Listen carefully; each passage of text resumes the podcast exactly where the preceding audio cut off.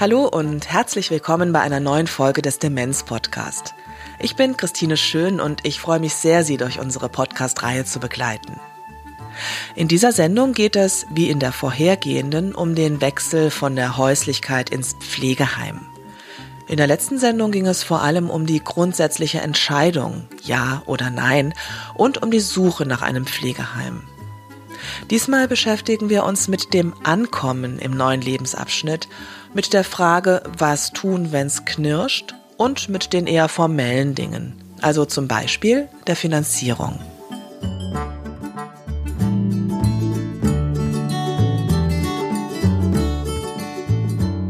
Der Podcast wird freundlicherweise gefördert von der IKK Südwest und der Veronika Stiftung. Er wird präsentiert vom Methoch 2 Verlag. Unser Werbepartner stellt sich hier vor.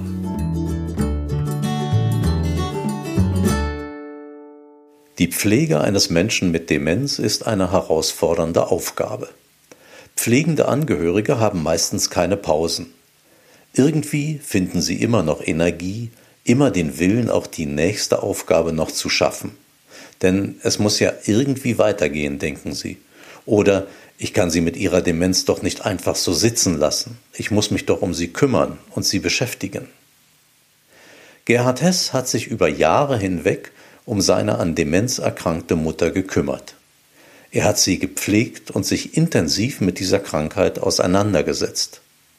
Dabei war er immer auf der Suche nach Möglichkeiten, nach Produkten oder Dienstleistungen, die das Leben seiner Mutter ein wenig erleichterten. Und natürlich auch sein eigenes Leben.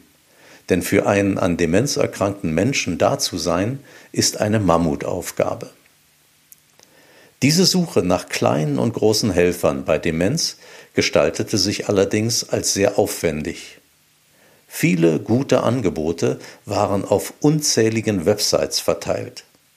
Es gab kein professionelles und zielgerichtetes Online-Angebot mit einem dementsprechenden Sortiment von hilfreichen Produkten und Informationen. So entstand die Idee unter reviva.de den ersten Online-Shop für Menschen mit Demenz und für deren pflegende Angehörige zu entwickeln. Dieser Shop ist brandneu. Sehen Sie sich doch einfach einmal um bei reviva.de. Reviva in einem Wort. reviva.de Für diese Sendung habe ich mich mal wieder mit Roland Engehausen getroffen. Er ist hauptamtlicher Vorstand der IKK Südwest und erklärt, was formell zu beachten ist und wie es mit dem Geld aussieht. Das ist bei einem Pflegeheim ja ein nicht zu unterschätzender Posten. Aber zuerst geht es um die Frage, wie ich von Anfang an eine gute Zusammenarbeit mit dem Pflegeheim hinbekomme, so dass ich froh und erleichtert nach Hause gehen kann, weil ich meinen Angehörigen in guten Händen weiß und wie ich mich verhalte, wenn die Dinge nicht ganz so laufen, wie ich sie mir vorstelle. Wenn eklatante Missstände zu beobachten sind, klar, dann müssen Sie sofort handeln. Aber ansonsten scheint mir eines ganz wichtig zu sein. Geben Sie den Dingen erstmal Zeit. Ein Umzug ins Heim ist ein ganz einschneidendes Lebensereignis und das wird begleitet von sehr intensiven Gefühlen auf Seiten der zu pflegenden Person, aber auch auf Seiten der Angehörigen.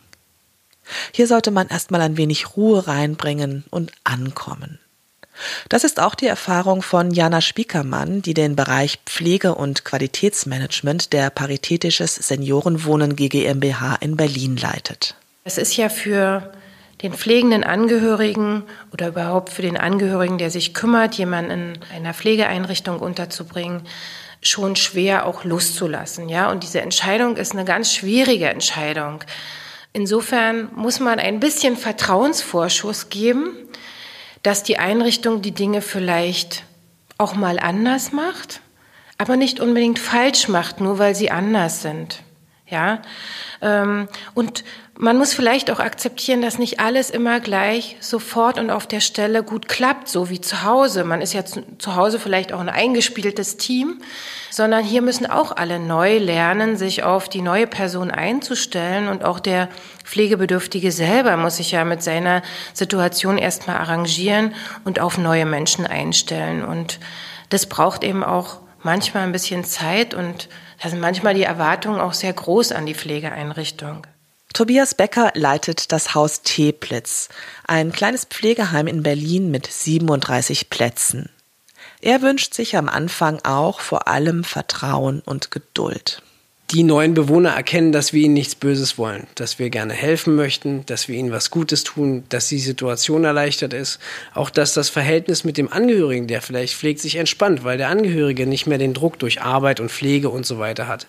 So fängt man das auf. Aber das ist natürlich auch eine Charaktersache von dem, der da kommt. Und dann geht es manchmal schneller, manchmal nicht so schnell. Man gewöhnt sich langsam aneinander. Wir können am ersten Tag nicht das alles wissen, was Sie wissen. Wir können am ersten Tag nicht wissen, ob man die Person immer nur von der rechten Seite anspricht, weil er auf dem linken Ohr nichts hört, welches Auge funktioniert besser. Diese ganzen kleinen Kniffe und Tricks, die man als Angehöriger über Jahre schon kennt, die sind für uns nicht automatisch. Und wenn man es einem erzählt, dann muss der das auch erstmal weitergeben, dass der zweite weiß und der dritte und alle pflegenden Personen. Also wir können es am ersten Tag nicht so gut machen, wie Sie es vielleicht verlangen, aber man muss der Sache Raum und Zeit geben und man wird sehen, dass in einem ordentlichen Pflegeheim nach einer Woche oder zwei alle alles können. Es ist eine Eingewöhnungszeit. Unsere Pflegedienstleitung sagt immer, man begegnet sich in der Fremde und das ist auch genau der richtige Satz. Und dann lernt man sich kennen. Und das geht nicht von heute auf morgen, sondern das braucht seine Zeit. Und die Zeit muss man sich geben. Um den Eingewöhnungsprozess möglichst angenehm zu gestalten, braucht die Einrichtung Informationen, um sich auf den neuen Bewohner oder die neue Bewohnerin einstellen zu können.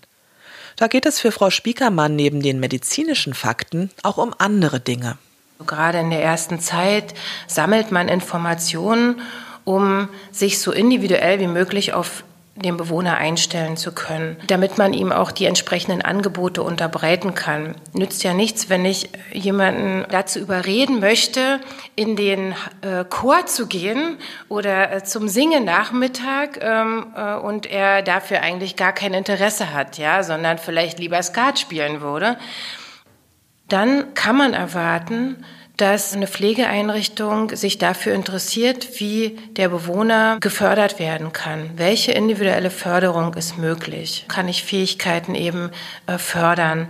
Und da ist es eben ganz wichtig, dass Angehörige auch verstehen, dass vielleicht manchmal nicht unbedingt kulturelle Veranstaltungen oder äh, der Bingo-Nachmittag das Allerwichtigste für den Bewohner ist, sondern dass er vielleicht zuerst wieder wie man mit Besteck umgeht, äh, wie er seinen Rollator richtig benutzen kann, damit er nicht stürzt, wie er sich mit dem Rollstuhl selber fortbewegen kann. Also das sind ganz wichtige Sachen, die vielleicht erstmal im Mittelpunkt stehen sollten.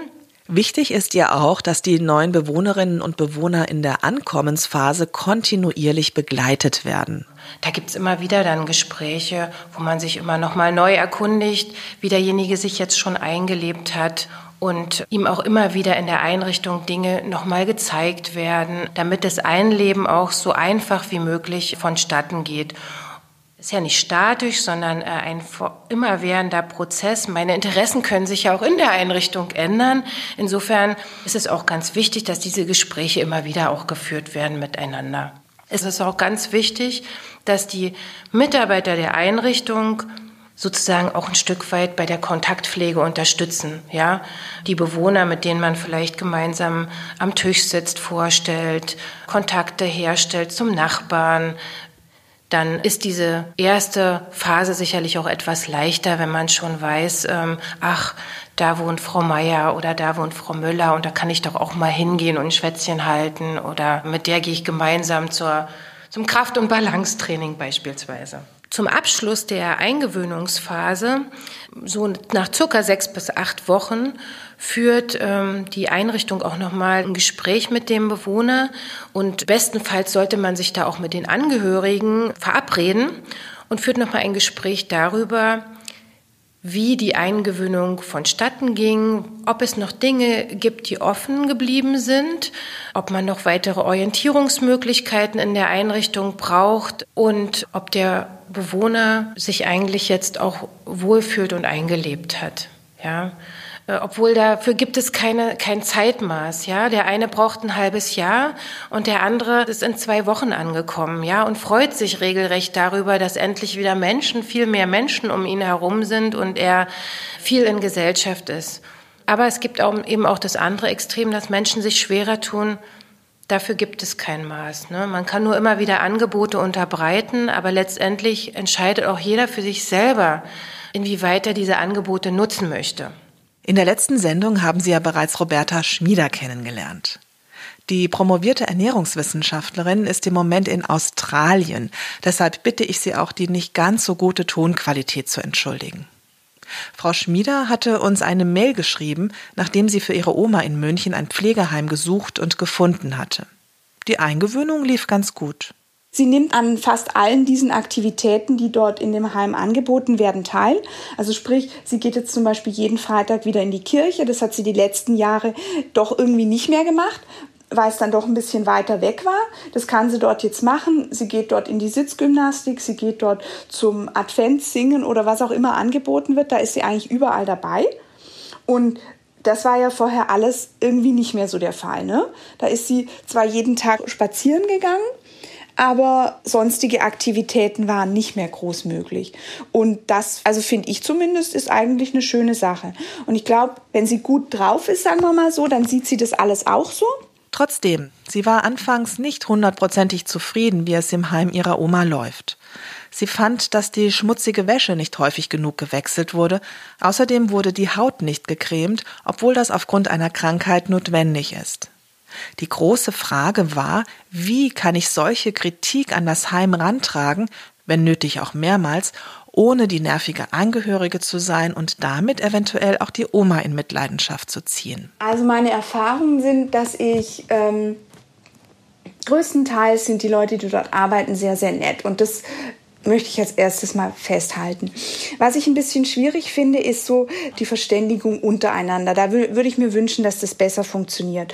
Zum Beispiel habe ich am Anfang wirklich wie so eine Art Briefing-Gespräch auch geführt mit dem behandelten Arzt und ich finde es eben besonders wichtig bei meiner Oma, weil sie eben noch relativ rüstig und fit wirkt. Das heißt aber nicht, dass sie dass sie wirklich geistig das noch alles so auf dem Schirm hat. Und was dann halt zum Beispiel einfach passiert ist, wenn auch hm, sagen wir mal, Auszubildende im ersten oder zweiten Jahr, dass die dann halt kommen, meiner Oma die Tabletten hinstellen und aus dem Zimmer gehen. Und dann komme ich halt am Mittag vorbei und sehe, dass die Tabletten vom Morgen noch gar nicht genommen sind ich glaube, da braucht man nicht diskutieren, dass die Tabletten zur richtigen Zeit genommen werden sollten. Und da würde ich mir dann halt schon wünschen, dass wenn man mit, auch mit der Verantwortlichen von der Pflegestation spricht und sagt, meine Oma ist noch rüstig, aber sie vergisst es zu nehmen, sie vergisst zu trinken, dann würde ich mir wünschen, dass das weitergegeben wird. Und zwar an alle, die dort mit meiner Oma zu tun haben. Was sagen die beiden Profis Jana Spiekermann und Tobias Becker dazu? Beide sind sehr an einer guten Zusammenarbeit mit den Angehörigen interessiert. Tobias Becker bittet Angehörige, dem Heim erstmal gute Absichten zu unterstellen. Sie müssen immer sehen, dass Sie als Angehöriger haben Sie einen Bildausschnitt. So, wenn Sie jetzt natürlich, wie bei diesem Beispiel, jemand muss eingecremt werden, Sie kommen jetzt drei Tage in Folge und kriegen mit, derjenige wird nicht eingecremt, dann müssen Sie mit der flachen Hand auf den Tisch schlagen und vielleicht auch mal fragen, ob der Arzt das nicht verordnet hat. Ähm, wenn Sie jetzt einmal in der Woche kommen, dann kann das durchaus sein, dass das Eincremen einfach am Morgen abgelehnt wurde und am Nachmittag stattfindet dann fragen Sie das Pflegepersonal an. Es wird Ihnen eine Antwort darauf geben. Oder Sie haben auch das gute Recht, ähm, sich die Pflegeakte anzusehen. Schauen Sie nach, wann wurde der eingecremt. Das ist Ihr gutes Recht. Fordern Sie das auch ab. Und äh, nur weil man vielleicht an Beliebtheit verliert, sollte man nicht darauf ähm, verzichten, dass der Angehörige vielleicht schlecht gepflegt ist. Wie immer ist das Wichtigste reden, reden, reden. Denn wenn man nicht über Probleme spricht, können sich Dinge aufschaukeln. Und oftmals hat das, was Angehörige als pflegerischen Fehler betrachten, einen Grund. Fragen Sie äh, in regelmäßigen Abständen, wenn auch nicht zu oft, nach Gesprächen mit der Bezugspflegeperson. Also Sie sollen da nicht jeden Tag ankommen, weil das ist, das stört dann schon ein wenig die, den Pflegeablauf. Aber wenn Sie alle drei, vier Wochen mal das Gespräch suchen und fragen, wie ist denn eigentlich das jetzt hier? Ähm, dann muss man schon die Zeit dafür finden. Das ist ein Fünf-Minuten-Gespräch. Die Zeit hat man. Weil meistens verändert sich jetzt nicht so dramatisch viel. Wenn sich dramatisch viel verändert, müssen sie angerufen werden. Und dann gibt es sowieso ein Gespräch. Aber so im ganz normalen Pflegealltag ist ja jetzt nicht jeden Tag was Neues. Und womit sie umgehen können müssen, ist Ehrlichkeit. Das Pflegepersonal ist meistens sehr ehrlich. Die werden ihnen sagen, ihr Angehöriger, der wurde heute nicht geduscht und auch gestern nicht und auch vorgestern vielleicht nicht, weil es gab eine körperliche Abwehrreaktion. So, und Pflegepersonal mh, mm, muss sich nicht verhauen lassen im schlimmsten Fall. Das muss man auch anerkennen, sondern dann zieht man sich zurück und lässt demjenigen seine Freiheit der Mensch, der da ist, auch wenn das vielleicht nicht dem normalen Gedanken entspricht, ist frei, nicht zu duschen, ist frei, sich nicht zu waschen. Und das, das muss man erkennen, anerkennen. Ja, Pflege ist eine schwierige Tätigkeit. Wenn Sie dann noch eine oben drauf kriegen, dann ähm, ist das, ähm, naja, der Pflegende muss auch bei guter Laune irgendwie bleiben, damit er das weitergeben kann. Wichtig ist ihm diese Ehrlichkeit und offene Kommunikation auch von den Angehörigen. Wenn da nichts kommt, die Mitarbeiterinnen und Mitarbeiter des Heims aber spüren, dass etwas nicht in Ordnung ist, dann gehen sie durchaus auch auf die Angehörigen zu. Was stört sie genau? Was sollen wir besser machen? Wo stört es sie? Häufig geht es um Angewohnheiten. Meine Mutter ist seit 20 Jahren Gouda von Lidl. So, ähm, jetzt ist es vielleicht so, dass die Mutter das gar nicht mehr mag sondern man hat ihr mal was anderes hingestellt und sie hat es auch gegessen. Dann ist das für den Angehörigen, wieso kriegt meine Mutter hier nicht, was sie braucht? Aber die mag vielleicht auch was anderes. Vielleicht mag sie jetzt morgens lieber Marmelade. Oder irgend. Das sind so Sachen, da wird es dann schwierig, wenn es sich an Kleinigkeiten aufhängt. Es belastet, muss man auch ganz ehrlich sagen, auch den Bewohner wenn der Angehörige jedes Mal angespannt ankommt oder nach Fehlern sucht und so weiter und so fort. Also wir hier, wir meinen es gut. Und wenn jemand eine, eine Frage oder eine Bitte hat, dann soll er bitte äh, sofort auf uns zukommen. Wir besprechen das alles. Wir wissen auch, dass wir es nicht jedem Angehörigen recht machen können. Es ist uns nicht egal, aber für uns geht es um den Bewohner in erster Linie und nicht den Angehörigen glücklich zu machen, weil der wohnt hier nicht. Sie müssen immer sehen, und das muss man auch ganz ehrlich sagen, wie viel Zeit verbringt der Bewohner hier? Sieben Tage, 24 Stunden die Woche. Wie viel Zeit verbringen Sie als Angehöriger in einem Pflegeheim? Und wo ist dann die Priorität? Für uns ist die Priorität der Bewohner, weil wir demjenigen einfach verpflichtet sind ja, auch teilweise auch als schutzbedürftige Person. Herr Becker kennt auch die Situation, dass Angehörige beim Besuch mit Vorschlägen kommen, die den Menschen mit Demenz einfach überfordern. Auch das wird angesprochen, in der Hoffnung, dass die Angehörigen sehen, dass es keine Kritik an ihnen ist, sondern Vorschläge im Sinne des Menschen mit Demenz. Sie müssen eine 90-jährige hochdemente Dame nicht jeden Samstag zum Klavierkonzert schleppen, weil sie dann nämlich drei Tage erledigt ist, auch wenn sie das ihr ganzes Leben lang genossen hat und Freude daran hatte. Da muss man dem Angehörigen sagen, das ist zu viel. Derjenige geht dann dahin, merkt, okay, die Mutter hat am Samstagabend Freude beim Klavierkonzert, hat aber Sonntag, Montag, Dienstag damit zu kämpfen, sich von dem ganzen Stress und der ganzen Aufregung zu erholen. Das sagen wir dann auch so einfach. Und dann muss man sehen, was der Angehörige daraus macht. Wir werden das niemals unterbinden. Ja? Aber wir führen ein offenes und ehrliches Beratungsgespräch. Kurz zusammengefasst. Für die Pflegeheime ist ein Vertrauensverhältnis zu den Angehörigen extrem wichtig. So können dann auch schwierige Situationen zusammen gemeistert werden. Dass es offen und ehrlich ist. Ich möchte, dass die Angehörigen uns sagen, das passt mir nicht. Und ich möchte, dass die Angehörigen sagen, vielleicht auch mal, okay, wenn es gut war, soll man es auch nicht verheimlichen. Das freut die Mitarbeiter. Es ist immer wichtig, dass das Personal, mir persönlich ist es wichtig, dass unser Personal die Angehörigen informiert bei einem Vorfall. Es kommt vor, dass jemand stürzt. Es kommt vor, dass jemand nachts auf dem Weg zur Toilette gegen den Türrahmen läuft und sich vielleicht eine Brüche am Kopf abholt.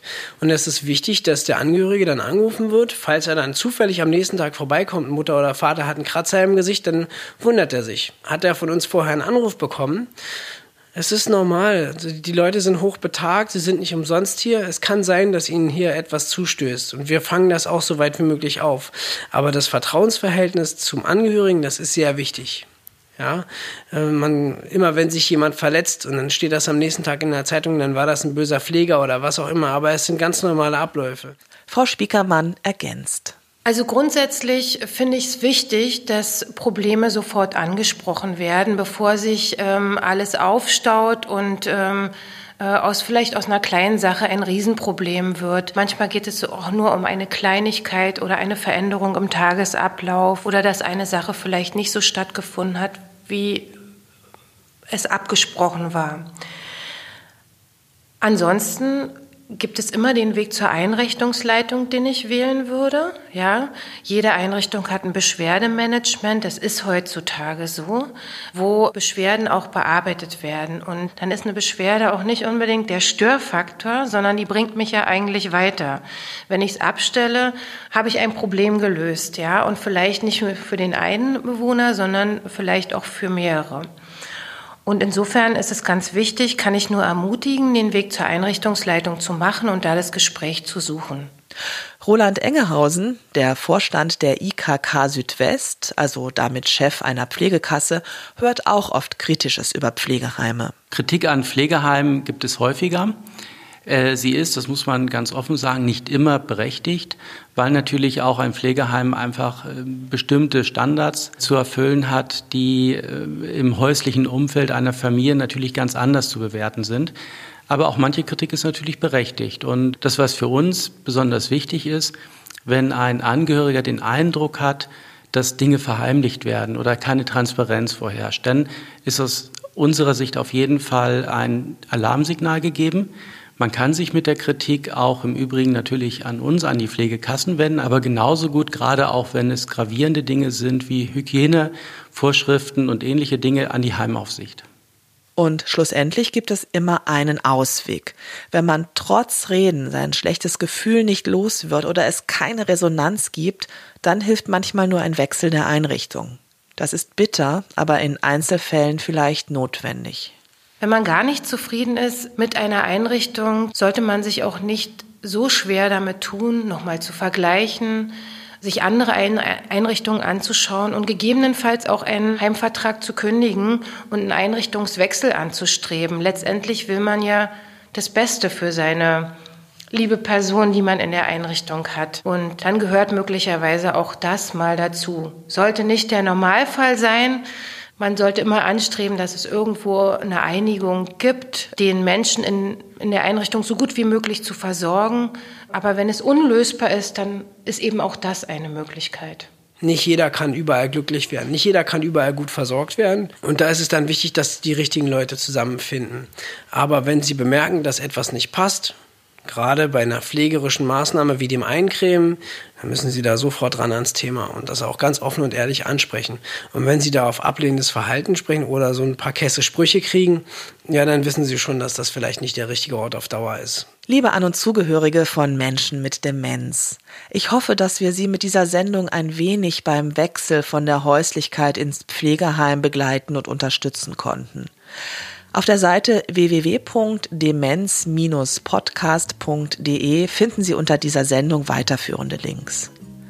Wenn wir in unseren Sendungen bestimmte Themen angehen sollen, dann schreiben Sie uns eine Mail an demenzpodcast.medhoch2-verlag.de. Wir freuen uns sehr über Ihre Vorschläge. Im Anschluss an die Sendung hören Sie ein Gespräch mit Roland Engehausen von der IKK Südwest über die eher formellen Dinge des Wechsels in ein Pflegeheim und über finanzielle Aspekte. Vielen Dank fürs Zuhören. Ich wünsche Ihnen alles Gute. Bis zum nächsten Mal. Tschüss, Ihre Christine Schön.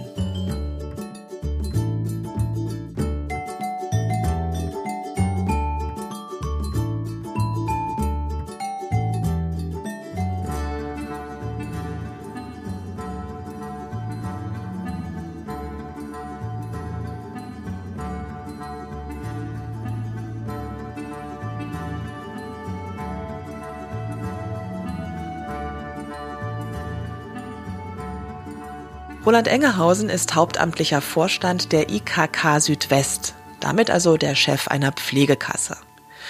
Die Pflegekassen können bei der Entscheidung für ein Pflegeheim durchaus auch unterstützen. Ja, die Pflegekassen sind natürlich jetzt nicht der Ansprechpartner für die emotionale Entscheidung. Die muss die Familie treffen, am besten auch gemeinsam. Aber natürlich können wir äh, den Rahmen als Pflegekasse für den Weg in ein Pflegeheim ein bisschen skizzieren, können äh, sagen, was wichtige Entscheidungsparameter sind und natürlich auch, wie es mit den Finanzen aussieht. Ja, bei der Frage, welches Heim passend wäre, empfehlen wir, dass ähm, eine Familie, die vor dieser Entscheidung steht, sich eine Checkliste macht. Und wir können natürlich auch helfen, zu sagen, was sind sinnvolle Kriterien für eine Checkliste. Da steht sicherlich ganz zuerst auch die Erreichbarkeit, die räumliche Nähe, aber natürlich auch die Qualität des Pflegeheims und die Kosten. Bei der Qualität gibt es jetzt seit äh, diesem Jahr auch neue sogenannte Pflegenoten. Die äh, starten jetzt dieses Jahr, also bis dort jedes Heim bewertet ist, wird es sicherlich noch so bis, bis ähm, ins nächste Jahr reingehen. Aber diese Pflegenoten geben auch einen guten Anhaltspunkt. Wir empfehlen aber auch immer, dass es ganz wichtig ist, natürlich sich äh, das Heim vor Ort anzugucken und äh, bestenfalls natürlich auch mit äh, Bewohnerinnen und Bewohnern zu reden oder deren Familien, die man schon kennt. Bisher standen die Pflegenoten ja in der Kritik weil eigentlich so jedes Kriterium äh, gleich bewertet wurde und man äh, unwichtige gute Noten nutzen konnte, um in wichtigen Punkten wie beispielsweise der Qualität oder aber auch der, der aktiven Ansprache der zu Pflegenden ähm, ausgleichen konnte. Jetzt die neuen Pflegenoten haben dort ein besseres Raster, also eine bessere Struktur. Und da wird es auch nicht mehr so sein, dass jedes Pflegeheim eine Eins bekommt, sondern es wird sehr viel differenzierter werden und es wird sehr viel mehr Fokus darauf gelegt, um was es denn wirklich geht in einem Pflegeheim. Und deswegen glauben wir schon, dass diese neuen Pflegenoten zumindest eine Orientierung geben können. Sie können aber nicht das persönliche Gespräch und den persönlichen Eindruck vor Ort ersetzen. Wenn ein Heim gefunden ist, dann muss ein Vertrag geschlossen werden. Darin sind die Kosten und Zuzahlungen genau geregelt. Mittlerweile sind die Verträge nach Herrn Engerhausens Erfahrungen meist fair. Auf ein paar Dinge sollte man aber achten. Ja, Fallstricke beim Vertrag für ein Pflegeheim gab es früher relativ viele. Das hat sich zum Glück deutlich verbessert, weil da auch der Gesetzgeber einen viel engeren Rahmen gestrickt hat. Nichtsdestotrotz ist es natürlich wichtig, sich den Vertrag gut durchzulesen. Den größten Tipp äh, von unserer Seite, den wir immer gerne geben, ist, dass äh, zwei Dinge auch ähm, klar geregelt sind. Der eine Punkt sind mögliche Kostensteigerungen, ähm, weil man ist natürlich in der Situation, wenn man einmal in einem Pflegeheim geht, dann will der zu Pflegende nicht dann nach ein oder zwei Jahren wieder umziehen. Und ein zweiter Punkt ist, dass die eigentlich geregelten Dinge auch im Vertrag nochmal ähm, geschrieben sind, wie sich beispielsweise die Kosten entwickeln, wenn man abwesend ist, sei es durch leider vielleicht eine Krankheit im Krankenhaus oder aber auch durch einen schönen Urlaub. Dort sind äh, in aller Regel die Verträge dann so auszugestalten, dass dann auch der Eigenanteil für Unterkunft und Verpflegung sinkt. Sie zahlen übrigens ab Pflegegrad 2 immer den gleichen Eigenanteil, egal in welchem Pflegegrad Ihr Angehöriger oder Ihre Angehörige eingestuft wurde. Das hat sich geändert. Früher erhöhte sich der Eigenanteil je nach Pflegegrad. Das ist für uns wichtig, weil die Bewohner keine Angst mehr haben müssen, wenn sie schwerer erkrankt sind oder mehr Pflegebedürftigkeit da ist, dass dann ähm, eine höhere Zuzahlung äh, zu leisten ist, sondern da erhöht sich dann einfach nur der Anteil, den die Pflegekasse zu zahlen hat.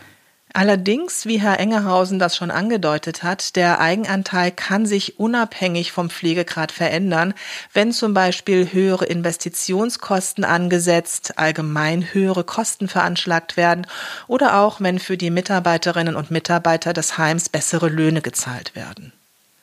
Übrigens, die Pflegekasse freut sich, wenn Sie sie möglichst in Ihre Entscheidung für ein Pflegeheim einbinden.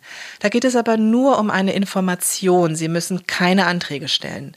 Wenn Ihr Angehöriger oder Ihre Angehörige einen Pflegegrad hat, haben Sie das Recht, jederzeit in ein Pflegeheim zu wechseln. Die Kosten unterscheiden sich ja von Pflegeheim zu Pflegeheim. Das ist für mich nachvollziehbar, wenn es sich um eine Luxusresidenz mit Swimmingpool handelt.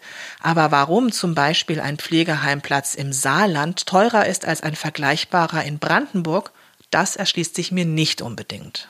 Die Unterschiede zwischen den Bundesländern sind, wenn Sie so wollen, historisch gewachsen.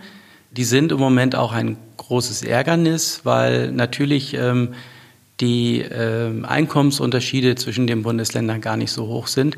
Und wir glauben auch, dass es dort Veränderungen geben wird in den nächsten Jahren, so wie wir insgesamt ja auch sehen, dass die Pflegeversicherung, die ja als Teilkasko gestartet ist, doch immer mehr auch in dem gesellschaftlichen Wandel sich hinentwickeln sollte zu einer äh, höheren äh, Kostenerstattung, also eher in Richtung sogar einer Vollkaskoversicherung, weil es einfach dem äh, gesellschaftlichen Spiegelbild entspricht.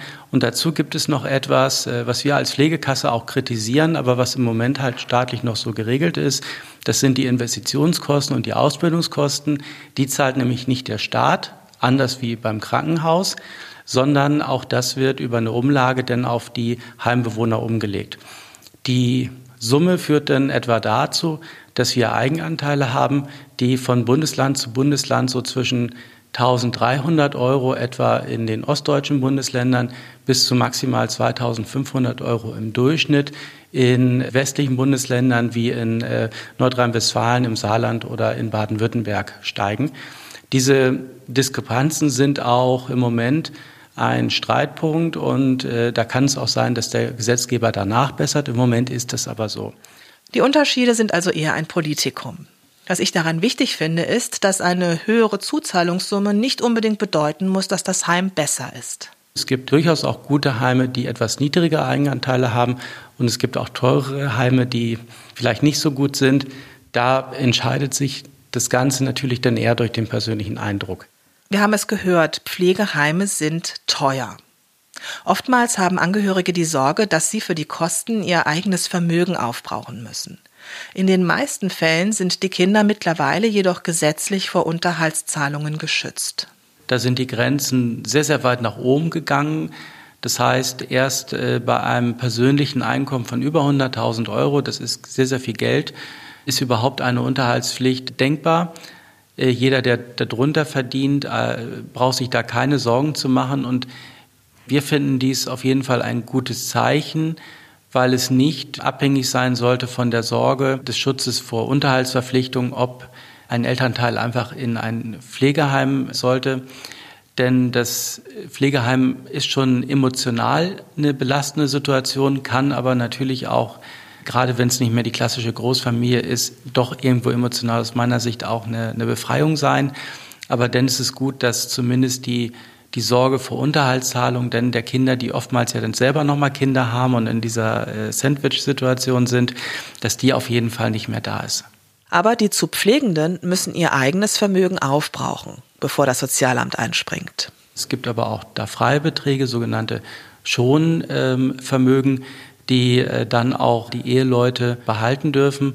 Aber das Sozialamt tritt dann erst ein, wenn auch sozusagen Vermögen, sei es Barmittel oder aber auch Immobilien nicht mehr da sind. Dann ist es aber so, dass das Sozialamt auch komplett die Eigenanteile übernimmt und auch den zu Pflegenden noch ein Taschengeld auszahlt, was dann so für Dinge, die eben gerade nicht äh, im normalen äh, Vollverpflegungsbereich des Pflegeheims enthalten sind. Dieses Taschengeld äh, beträgt dann aktuell 114 Euro. Das ist zumindest mal eine Absicherung, dass man nicht ganz mittellos wird, wenn man ins Pflegeheim kommt und es ist kein Vermögen da. Und das ist zumindest auch aus meiner Sicht dann wiederum eine finanzielle Absicherung, die gut ist. Was wir dabei nicht so gut finden, ist, dass dieser Gang zum Sozialamt sein muss. Das ist doch für ältere Menschen manchmal entwürdigend und auch für Angehörige eine Belastung. Da glauben wir aber auch, dass in der nächsten Zeit da Diskussionen kommen werden, dass das mit den Leistungen der Pflegekasse vielleicht zusammen auch gemacht werden kann, wenn eine Bedürftigkeit da liegt. Ich würde gerne zum Abschluss noch auf Demenzwohngemeinschaften eingehen. Dort wohnen in einer Wohnung mehrere Menschen mit Demenz in eigenen Zimmern und werden vor Ort gepflegt. Helga Schneider-Schelte von der Deutschen Alzheimer Gesellschaft findet Demenz-WGs klasse. Wohngemeinschaften sind eine gute Alternative, weil es ähm, kleinere Einheiten sind, familiäre, bisschen wie zu Hause.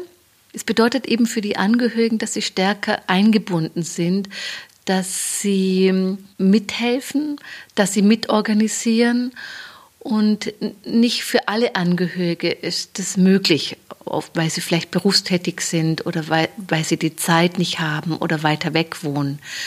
Ähm, aber ansonsten ist das eine gute Alternative. Und man kann sich auch einbringen als Angehörige. Man kann auch bestimmen, in, in welche Richtung das geht oder auch die Angebote, vielleicht selber sogar was anbieten. Demenz-WGs unterscheiden sich in der Finanzierung erheblich von Pflegeheimen, da sie als ambulante Versorgung gelten. Deshalb müssten sie vor der Entscheidung für eine WG mit ihrer Pflegekasse Rücksprache halten, damit die Finanzierung auch gut geregelt ist. Aber lassen Sie sich davon nicht abschrecken. Wenn Sie ein gutes Gefühl bei der Demenz-WG haben, dann lassen sich kleine bürokratische Hürden in Absprache mit der Pflegekasse auch lösen. Die Demenz-WGs oder insgesamt Pflege-WGs ist so eine neue Form, die entstanden ist, die wir einerseits gut finden, andererseits aber auch einen kleinen kritischen Blick drauf haben. Denn insgesamt sind bei den Wohngruppen und WGs die gesetzlichen Rahmenbedingungen noch nicht so ganz klar. Beispielsweise äh, ist der aktuelle Stand noch, dass die Heimaufsicht dort nicht gilt und dass rechtlich eigentlich so getan wird, als ob das einfach Pflege im privaten Umfeld ist von Menschen, die sich dort zufällig getroffen haben. Das finden wir bei der Demenz noch gut.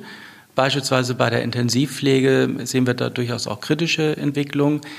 Insgesamt ist die Finanzierung im Moment so ganz dynamisch in dem Bereich, weil wir auch ursprünglich dort in der Finanzierung aus dem Gedankengang der ambulanten Betreuung kamen und äh, da ist ja auch die, der Zuschuss von der Pflegekasse etwas niedriger.